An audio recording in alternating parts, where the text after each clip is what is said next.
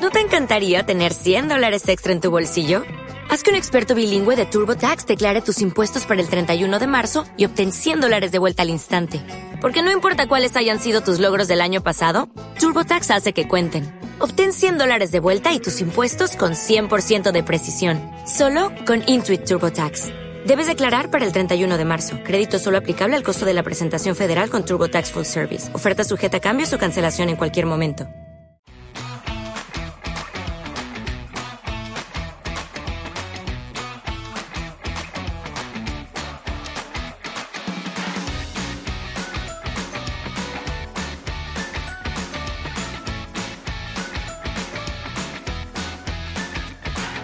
Muy buenas, estás escuchando Sin Briefing y a lo loco, el podcast en el que hablamos sobre marketing y comunicación. Yo soy Daniel López y como siempre me acompaña Juan Feal. Hola Juan, ¿cómo estás? Hola Dani, muy bien, encantado de estar de vuelta. Empezamos hoy nueva temporada después del pequeño descanso de, de agosto y empezamos con fuerza con una invitada con mucha experiencia en el sector del coche compartido, que seguro que nos puede ayudar a conocer un poquito más este mundo, ahora muy en boga por la sostenibilidad, el ahorro que supone, teniendo en cuenta sobre todo la, situación económica en la que estamos. ¿no? Así que seguro que, que es muy interesante. Totalmente. En esta ocasión nos acompaña Itziar García Sagarzazu, directora de comunicación y de relaciones institucionales de BlaBlaCar en España y Portugal, una historia además muy interesante porque después de siete años trabajando en el sector de los seguros, Itziar descubrió que lo que le interesaba era la comunicación. Es por eso que estudió una segunda carrera y un máster para especializarse en relaciones públicas y publicidad. Fue así que se adentró en el mundo de las agencias. Ahora ya cuenta con una década de experiencia en el mundo de la comunicación y ha pasado por diferentes firmas en proyectos relacionados con la comunicación corporativa, asuntos públicos y gestión de crisis. Es un placer que nos acompañe. Itziar, bienvenida al podcast. Bien hallados, muchísimas gracias. Gracias por contar conmigo. Muchas gracias. Comenzamos.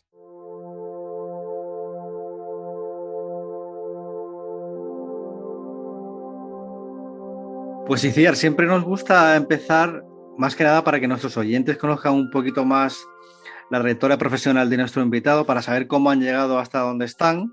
Así que en tu caso, ¿cómo empezaste en el mundo de la comunicación y el marketing? Bueno, lo adelantaba Daniel un poco.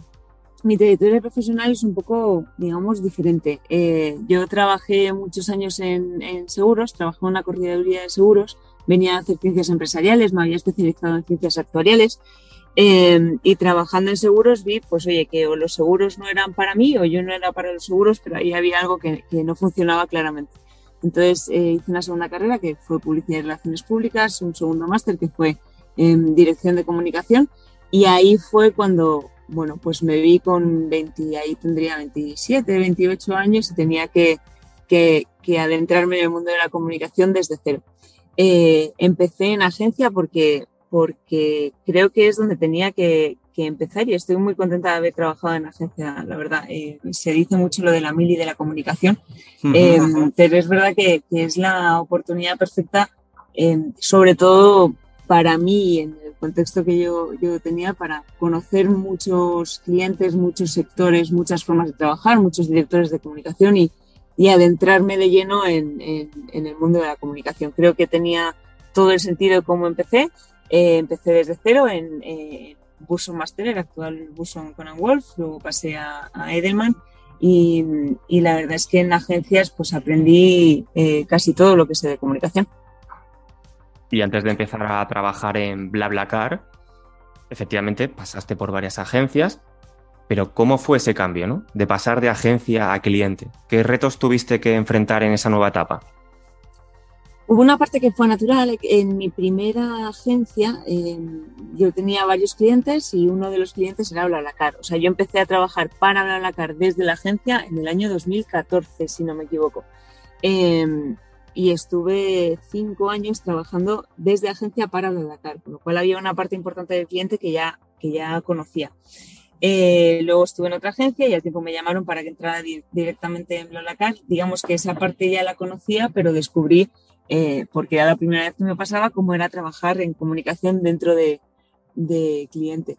Em, lo que más cambia, si entendemos las relaciones públicas como lo que son, vaya, como la comunicación de una empresa con los distintos públicos objetivos, pues es que tienes mucho más contacto con un público objetivo clave que es el interno y que esa relación se tiene que basar en muchas cosas, pero sobre todo en, en, la confianza para obtener mucha información de los distintos equipos. Es decir, que la, la principal diferencia que vi era que yo era la encargada de obtener toda la información de, de todos los distintos equipos de BlaBlaCar para, para que luego pudiera ser comunicada.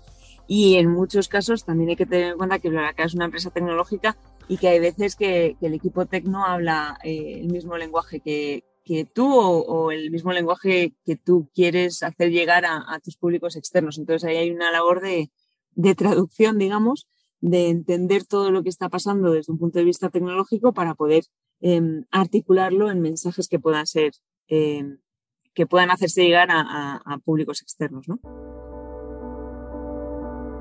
Entrando ya en harina, como se suele decir, eh, eh, BlaBlaCar ha sido pionero en el sector del carpooling, del coche compartido. Vamos, yo creo que tú lo sabrás perfectamente, pero yo creo que domináis, ¿no? es un sinónimo, coche compartido igual a BlaBlaCar. Pero mm, actualmente existe muchísima competencia en el sector, aunque es un sector muy amplio pero ¿qué es lo que os hace diferente y cómo intentáis diferenciar a, la marca? Eh, es verdad que tenemos una awareness que es, brutal en, España. Em, y es verdad que lo comentábamos un poco antes, que, en castellano decimos coche compartido, a lo que en inglés, por ejemplo, llaman sharing y carpooling. En, otros, en otras lenguas tienen una palabra eh, específica para denominar carpooling, en francés dicen covoiturage, en, en español a todo lo llamamos coche compartido, pero eh, ya, por ejemplo, a nivel regulatorio en, en el anteproyecto de ley de movilidad sostenible, que está ahora mismo em, pendiente de, publicación, o vamos en proceso, em, ya se habla de caching y de carpooling y ya hay, hay diferenciación. Em, en cuanto a nuestro modelo, es verdad que somos un poco eh, pues como Kleenex, ¿no? Como otras marcas que, que nuestro, nuestra marca ya es el concepto, eh, para bien y para mal, pero desde luego en términos de awareness eh, es una estupenda noticia. Y, y luego en, en, diferenciación, pues, eh, insisto, en el awareness, en el alcance global de la marca y luego que hemos trabajado mucho, yo creo, hay que tener en cuenta que hay muchas empresas que surgimos más o menos a la vez y que girábamos en torno a tecnología y movilidad pero éramos modelos completamente distintos. Entonces, eh, todos eh, los primeros años de vida de, de BlaBlaCar, en lo que existíamos mucho era en qué era, en qué era y qué no era BlaBlaCar. O sea, al final nosotros no somos un modelo bajo demanda, es decir, si yo hago un viaje lo voy a hacer sí o sí, tanto si comparto los gastos como si no. Eh, hay un modelo de compartición de gastos. Toda esa parte divulgativa de, de, del modelo se debía precisamente a eso, a que necesitábamos que se entendiera qué éramos y qué y que no éramos. Y a partir de ahí es verdad que, en España eh, tenemos una comunidad ya de 7 millones de usuarios, algo más de 7 millones de usuarios. Eh, eso hace que tengamos también una, un awareness muy alto y que ellos sean al final un poco nuestro valor diferencial, ¿no? La gran comunidad que se ha creado en España y ese y que esa comunidad permita un gran alcance, permita que haya muchos viajes, que esos viajes lleguen a, a cualquier localidad del territorio español y eso es lo que nos sigue diferenciando. Es, eh, es curioso, ¿no? Eh, respecto a, vuestra comunidad, que en un principio era gente, probablemente gente más joven, ¿no? Cercana a las, a las aplicaciones móviles y demás. Pero es muy curioso cómo, según ha ido pasando el tiempo, te, encuentras una persona de 60 años, ¿no? Mm. Mm, que, utiliza el servicio perfectamente y no, eh, no sé cómo, cómo veis el, tema de, las audiencias, que entiendo que la gente joven quizás sea la principal, pero, la, pero que también existe una comunidad también que lo usa de gente muchísimo más mayor, ¿no? Parto de la opinión personal, que es que a mí eso me parece precioso. O sea, mm. eh, em, es uno de los mensajes eh, de los que hablamos habitualmente, pero reconozco que es uno, uno de los pilares de BlaBlaCar que a mí más me gusta, que es la parte social. Em, en, en, en, datos te los doy. Es verdad que cuando empezamos, BlaBlaCar lleva 13 años en España, surgimos en Francia inmediatamente después. Eh, eh BlaBlaCar se, se instaló en, en, España, nada, un año y pico después, em, y seguimos siendo el segundo mercado más importante. y hace 13 años, bueno, igual no tanto, igual hace 10, 11 años, la media edad de Blalacar estaba en, torno a los 23 años, era un público muy universitario, se notaba que, por ejemplo, había muchísima actividad en, en capitales tradicionalmente universitarias, no me refiero más a Granada, Salamanca, a ciudades con mucha, con mucha universidad. Y el perfil era ese, claramente, era el de, el de personas jóvenes universitarias. La media de edad ahora mismo ya está en torno a los 34 años, una tercera parte de los usuarios tienen más de, de 35 y sobre todo eh, los que utilizamos Blalacar, lo que decías antes, se ve que hay mucho perfil que antes quizá no estaba en Blalacar y ahora, eh, eh, bueno, pues lo que decías, hay personas de 60 o de 70 o de 80, tenemos usuarios con bastantes usuarios con más de 80 años, eh, a los que quizá le reserve el, asiento su, nieto, hemos conocido historias de esas, ¿no? Pero al final eso hace que tengamos una comunidad mucho más heterogénea y que el valor de la de, social que te decía se, se enriquezca mucho. Al final en BlaBlaCar compartes espacio y tiempo con personas eh, a las que de otra forma quizá no conocerías, ¿no? Y, y, se están cambiando opiniones y se están viendo pues distintas profesiones, distintas trayectorias. Y eso es mucho más enriquecedor cuanto cuanto más cuanto, cuanto más heterogénea es nuestra nuestra comunidad, así que eh, vuelvo al principio, me parece algo precioso. Además, también hemos visto que habéis ido incorporando el carpooling en el ámbito laboral para ir al trabajo, como se hace en Francia. Sin embargo, hace poco más de un año que habéis lanzado un nuevo servicio de autobuses para conectar con París. ¿Cómo ha sido la acogida de este servicio? ¿Creéis que los usuarios conocen el servicio o encontráis barreras para salir del formato de vehículo privado compartido? Em, a ver, son modelos distintos. Eh, el que decías al principio es BlaBlaCar Daily, que es, eh, eh, digamos que el modelo de BlaBlaCar de compartición de gastos, pero para commuting diario, o sea, para trayectos de casa al trabajo. Y ese tiene, o sea, el modelo es muy similar al de BlaBlaCar, pero eh, a ser distancias tan, tan, cortas, por ejemplo, para compartir los gastos, muchas veces se necesita que haya una ayuda para que el conductor ofrezca sus asientos vacíos. Y eso hace que el modelo varíe un poco en términos, pues por ejemplo, de en Francia está subsidiado ese modelo, hay ayudas desde las empresas y desde directamente desde las regiones para, para potenciar, ¿no? para promocionar el uso del coche compartido en el commuting diario. en España ojalá podamos tener ese modelo eh, eh, y ojalá sea, sea pronto. Y el que sí tenemos es el de buses, que ese sí que es un modelo absolutamente distinto. Es un modelo de, de, buses tradicional, digamos, como, como, lo, como lo podemos entender. Lo que pasa es que persigue eh, la misma visión eh, general de la compañía. Es decir, el objetivo de Blalacar es reducir los asientos vacíos en la carretera, optimizar los viajes que, que van a realizarse. Y dentro de esa visión, el modelo de autobuses surgió, que además la, la práctica es curiosa, en 2018 hubo unas, unas huelgas de tren en Francia. Sabéis que, que cuando hay huelgas en, en, Francia se paraliza absolutamente el sector. Eh, y llegamos a un acuerdo un poco improvisado entre BlaBlaCar y Wibas, que era, eh, digamos, la sección de autobuses de, de, la SNCF, como si tuviéramos aquí una sección de autobuses de Renfe, ¿no? de, de la compañía estatal de trenes. Eh, entonces llegamos a un acuerdo entre BlaBlaCar y, y y, y, dijimos, ¿por qué no? El autobús se encarga de los ejes grandes, de los, de, por ejemplo, la conexión de grandes capitales, de ejes en los que sabemos que se van a llenar todos los asientos y centramos el uso de BlaBlaCar en la conexión de pequeñas localidades. Eh, y de esa experiencia que salió un poco improvisada para, para intentar dar abasto a la, a la impresionante demanda que había, se vio que tenía sentido y se vio que tenía sentido además y que comulgaba perfectamente con nuestra visión, que es la de reducir los asientos vacíos en la carretera. Eh, y entonces eh, eh, ahí hubo una operación que fue BlaBlaCar eh, adquirió eh, la SNCF incluyó una, una, ronda en BlaBlaCar y, y, empezamos a entender cómo entender a BlaBlaCar como plataforma multimodal, que es el, el, punto en el, que, en el que estamos ahora mismo.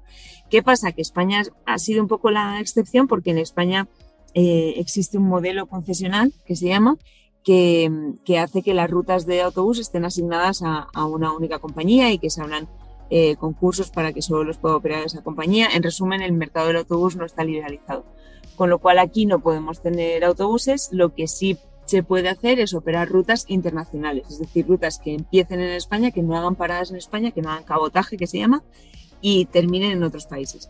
Y por eso tenemos rutas de autobús que unen distintos puntos de España, Madrid, Barcelona, eh, Donosti, em, algunos puntos de España, con mm, pues muchas ciudades de Francia, con ciudades de Italia, de Suiza, em, etcétera. ¿Eso que ha hecho? Bueno, pues que la realidad eh, nos impida un poco posicionarnos en la multimodalidad, porque, porque tampoco tendría demasiado sentido en España hasta que se liberalice el, sector del autobús y, y, podamos tener, podamos brindar a los usuarios una experiencia realmente multimodal, ¿no? Entonces será algo eh, en lo que sigamos avanzando, que tenga sentido con la realidad que vivamos em, y, en, y un punto en el que ojalá en los próximos años pues entren otros modelos como pueda ser también la venta de, de billetes de tren, pero eso es algo que, que irá llegando, que iremos sumando y que en términos de comunicación iremos sumando según vaya siendo real, claro. ¿Y esa realidad es viable, la liberalización? Eh, bueno, de hecho la, CNMC eh, publicó el, estudio sobre, sobre sus consejos eh, en cuanto al, sector del autobús y una de las recomendaciones que hace es que se liberalicen las rutas de más de 100 kilómetros. Es la tendencia en Europa, es la recomendación europea y es el, el, futuro que porque transitaremos, vaya. Pues a ver que a ver si funciona, estaría bien, desde luego, sobre todo para esa la famosa España vaciada, ¿no? A lo mejor rutas a sitios donde es más complicado llegar, ¿no? Eh, aunque la gente quiere, necesita ir. Eh, mm. Bueno, pues a ver, a ver qué, a ver qué dé para el futuro, ¿no? Ahí eh, es verdad que llevamos tres años eh, trabajando, mm, poniendo un foco específico en la conexión de pequeñas localidades. Y es uno de nuestros grandes objetivos ahora mismo y, agradezco que, lo apuntes porque precisamente uno de los objetivos es ese, que las grandes rutas se cubran con vehículos que tengan más espacio pero que sean optimizados, o sea, que todos los asientos estén ocupados. Y en esas pequeñas rutas sí que se necesita mucha inversión tecnológica y por eso llevamos... Mm. Eh, tres años trabajando en una tecnología que llamamos tecnología Boost, que, bueno, pues hablaría de algoritmos y inteligencia artificial, pero creo que se puede resumir de una forma más fácil en, que si yo voy a ir, por ejemplo, de Madrid a Andarribía, que es de donde soy yo, em, paso por Lerma y paso muy cerquita de Lerma. Entonces, esta tecnología lo que hace muy en resumen es eh, decirme que hay un pasajero que quiere venir en mi coche y que quiere ir de Lerma a Andarribía. Lo que consigo con esto es mejorar eh, la posibilidad de ahorro para, para, mí como conductora, mejorar eh, eh, la conexión punto a punto para ese pasajero, es decir, que no tenga que ir a la capital de provincia, a Burgos para ir a la otra capital de provincia, a Donosti para ir finalmente a Andalucía, sino que pueda desplazarse directamente de un punto A a un, punto B. Y, y, en el caso de las localidades, sobre todo en el caso de las pequeñas localidades que están sufriendo especialmente la falta de frecuencias, supone el desbloqueo de un acceso muy directo a, básicamente a cualquier punto de la península. Y ese es uno de nuestros principales focos ahora mismo.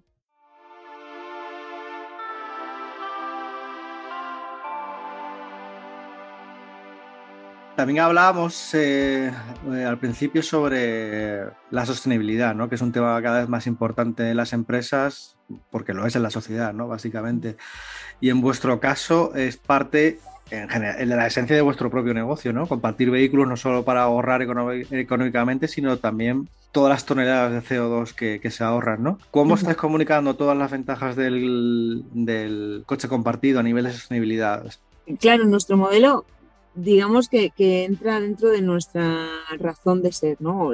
La nace porque eh, básicamente para mejorar la ocupación media de, los vehículos. Hay que tener en cuenta que ahora mismo en distancias eh, largas en, España, la ocupación media de los vehículos es de 1,7 personas por vehículo, es decir, menos de dos personas para vehículos que estaban pensados para familias y que son muy costosos de producir, de mantener, muy costosos en términos económicos y en términos medioambientales también.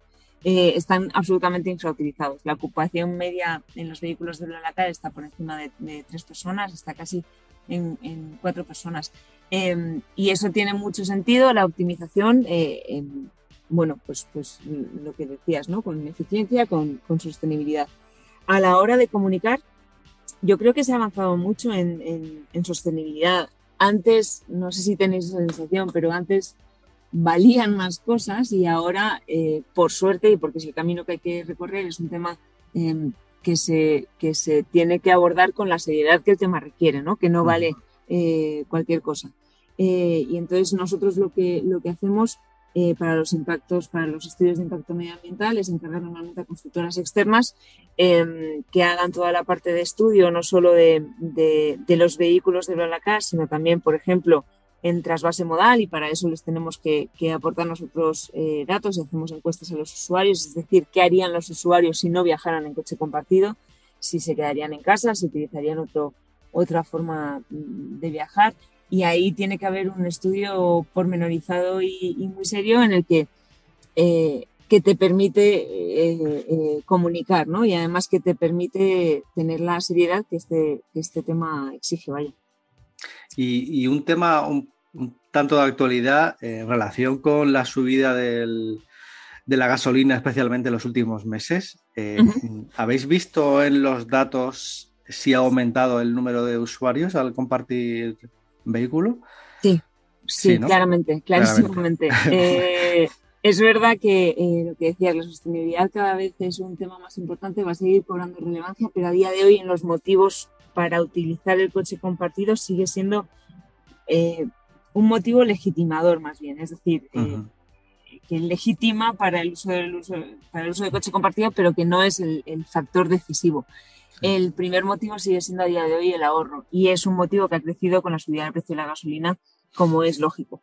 De hecho, desde marzo em, de este año, que fue cuando la gasolina venía subiendo desde antes de verano de 2021, pero el crecimiento exponencial ha sido ha empezado en marzo de este año y desde entonces estamos viendo cifras récord que no habíamos visto en nuestros 13 años de actividad, em, tanto en, pasajeros como sobre todo en conductores y en conductores nuevos y en conductores que ya eran usuarios de la plataforma pero que ahora publican viajes con mayor asiduidad, por ejemplo. Em, y es que tiene todo el sentido del mundo, ¿no? Al final es una, es una forma de, digamos, de repartir el, coste extraordinario que está, está suponiendo la gasolina ahora mismo y de, poder compartirlo.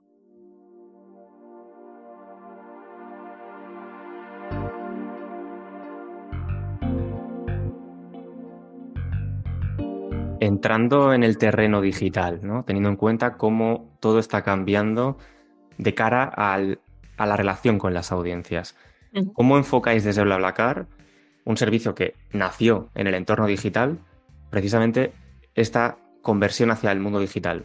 Precisamente como nacimos en el, entorno digital, yo creo que eso nos ha hecho ser más conscientes de que dentro del entorno digital también hay cambios básicamente permanentes y, lo que hay que hacer es adaptarse de, una manera muy rápida. Eh, nuestro contacto con nuestros usuarios siempre, porque nosotros nacimos digitales, ha sido muy digital Em, y no ha sido nada difícil para nosotros, lo que pasa es que eh, exige el seguir estando pues muy pendientes y, buscar la mejor manera de seguir en contacto con nuestros usuarios que al final son nuestro pilar fundamental. Vaya. Y dentro de, mm, del entorno digital y del, de la estrategia, ¿hay algún canal que os genera mayor rendimiento? Es decir, eh, ¿veis mayor retorno en redes sociales, en, en el tráfico orgánico, mailings, campañas de paid, o es un poco un mix? Bueno, claramente en nuestro caso tráfico orgánico, lo que siempre hemos llamado el boca a oreja. Ha funcionado siempre eh, eh, impresionantemente bien en Blalacar. ¿Por qué? Porque al final es la experiencia de uso la que te hace recomendárselo a, otra persona y decirle que ya has utilizado Blalacar y que y, esa recomendación, ese, esa capa superior de confianza es la que, la que hace que más gente se sume. Luego, em, en el plano digital funciona muy bien CRM, tiene sentido por lo que decía antes, porque al final tenemos mucho contacto con nuestra comunidad y, nuestra comunidad es muy digital, muy digital con lo cual eh, CRM funciona muy bien y, bueno, pues al final hay un mix ¿no? de display, Google, em, campañas varias, eh, redes sociales también eh, funciona muy bien, no solo para branding, también para, para tráfico. Eh, es un mix, pero si hay que poner algo en valor, desde luego hay algo que destaque, es el tráfico orgánico que tiene, que tiene la experiencia, que deriva de la experiencia de BlaBlaCar. ¿Y qué opinas sobre el auge de los influencers en las estrategias de comunicación? Porque al final el influencer marketing, eh, para llegar a las audiencias más jóvenes, millennials, generación Z, se ha convertido en una tendencia clara. ¿Hacéis campañas con influencers? Eh, ¿Qué retorno tenéis? si, si trabajáis con ellos.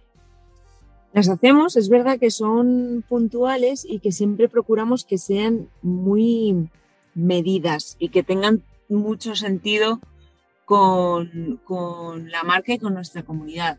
Em, y te pongo un ejemplo. Normalmente si hacemos alguna campaña con influencers tienen que ser usuarios de BlaBlaCar antes de, de, hacer la campaña y tienen que conocer bien la plataforma.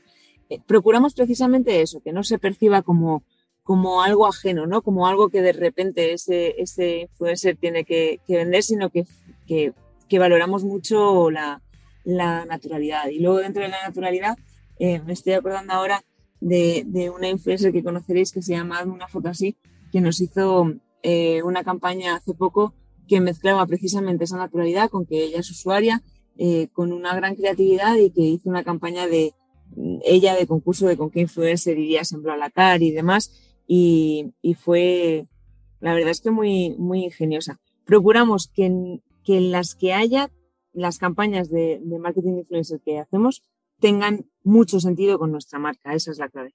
Mm, sí, tiene sentido totalmente, ¿no? Que sea, que sea muy orgánico, ¿no?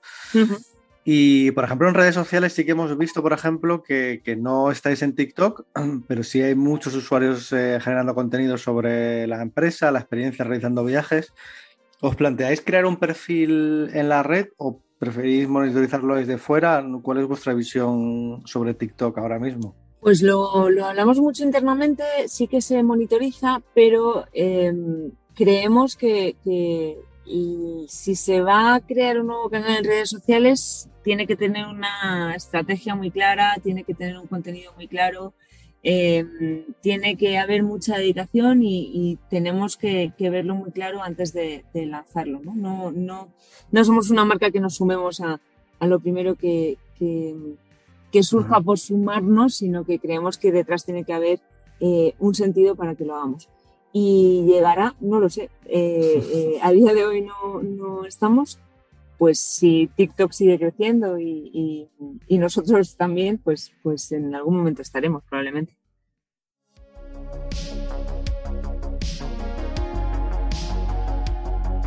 Bueno, además vos dos contáis con un cierto toque humorístico que, quizá puede llevarse bien con, este tipo de plataformas, ¿no?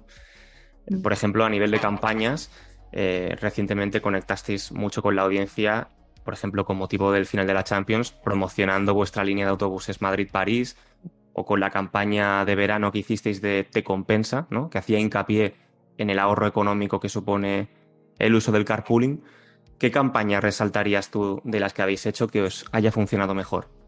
La que se puede permitir cierto tono cercano porque nuestra comunidad tiene ese tono cercano. De hecho, mm, eh, muchas veces con lo que más nos reímos nosotros es monitorizando, por ejemplo, los tweets de, de nuestros usuarios que son increíblemente divertidos. Hmm. Em, en cuanto a nuestras campañas, procuramos tener eh, el tono que tenemos, que es el nuestro, pero, pero acomodarnos al, al, suyo también. Em, y, y, hemos hablado de campañas de, de, marketing, hemos hablado de redes sociales como campaña destacada y una campaña que a mí me hace especial ilusión es Em, es más de, la parte de PR, ¿eh? pero todos los veranos solemos hacer una encuesta a nuestros usuarios preguntándoles con qué famoso eh, o famosa harían un BlaBlaCar. y, y, la verdad es que los resultados suelen ser divertidos. Em, nos suelen sorprender, la verdad, bastante. Y luego, a, claro, a, los, a nuestros usuarios y a los medios también les, les, les sorprende.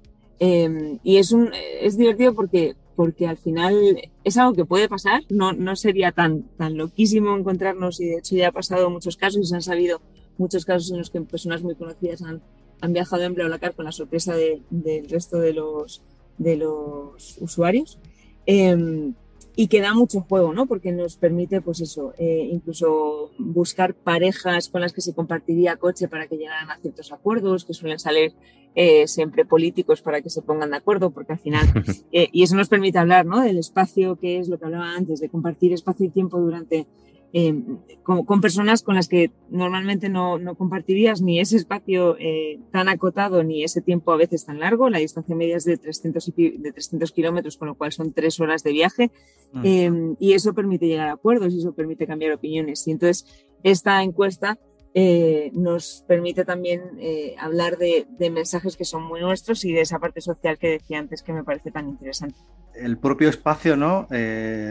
De ir con alguien en, el coche, además eso es un viaje medio largo, es que se genera un storytelling, una cantidad de historias y de, de, personajes, ¿no? Que, que, de ahí pueden salir pues muchísimas, muchísimas campañas, ¿no? De hecho, bueno, y, formatos incluso, ¿no? Eh, me veo ya hay una especie como del sillón este del Chester, pero, pero en coche, ¿no? Ahí puede salir cualquier cosa. Sí, sí, se podría hacer un formato entrevista. Sí, sí, totalmente. Eso sí, mm. con, cuidadito conduciendo, ¿no? Pero... bueno, como Carpool Karaoke, ¿no? Al final. Claro, efectivamente. Y por último, ya para cerrar, teniendo en cuenta eh, tu experiencia en, agencia y tanto en agencia como en cliente, ¿cuáles son para ti las claves para contratar una agencia? ¿Qué esperas de una relación con, una agencia? Yo creo que se espera que, se compartan al menos parte de los valores de, la compañía. Eh, al final, BlaBlaCar es una, eh, bueno, una scale-up ya, ya grande y ya histórica pero seguimos teniendo pues valores muy vinculados a, ser ligeros, ¿no? A, intentar llegar lejos siendo, rápidos en la, toma de decisiones, em, a compartir mucho nuestras experiencias y sobre todo mm, hay muchos valores que tienen todo el sentido con nuestro modelo también y que están basados en la confianza. Y yo creo que, pondría en valores la relación eh, con una agencia que se pueda basar en la confianza, en la que tú sepas que no, que no, no, nadie te está vendiendo nada, ni tienes que demostrar nada a nadie, sino que se basa en una relación eh, de, confianza clara en la que las dos partes eh, están trabajando exactamente por lo mismo y de hecho son, compañeros de equipo y se puede confiar claramente tanto en la, asesoría, que por supuesto tiene que ser eh, excelente, como en, el, trato diario. Yo creo que para mí la decisión siempre está en, que se, vea claramente que estamos alineados y que compartimos parte de, nuestros valores. Me refiero más a, esta parte de, día a día, ¿no? de mecánica y de, de, confianza. Pues eh, Dani, cerramos ¿no? el episodio. Sí, vamos a cerrar aquí el episodio. Itziar, muchas gracias por habernos dedicado este rato, por lo interesante también que ha sido todo lo que nos has contado. Muchísimas gracias a vosotros cuando queráis. Pues esperamos que vuelvas a pasar por aquí algún día y muchísimas gracias también, Juan, como siempre. Pues eh, a vosotros, sobre todo decir que ha sido una charla muy, muy interesante. Y a los oyentes nos despedimos aquí. Antes, recuerda que nos puedes seguir en redes sociales a través de teamluis-es. También te animamos a que entres en la sección revista de nuestra web de Team Luis España, porque ahí encontrarás blogs, guías, white papers, noticias o incluso webinars que te serán muy útiles para estar al día en el mundo del marketing y la comunicación. Nos seguimos escuchando, así que hasta la próxima.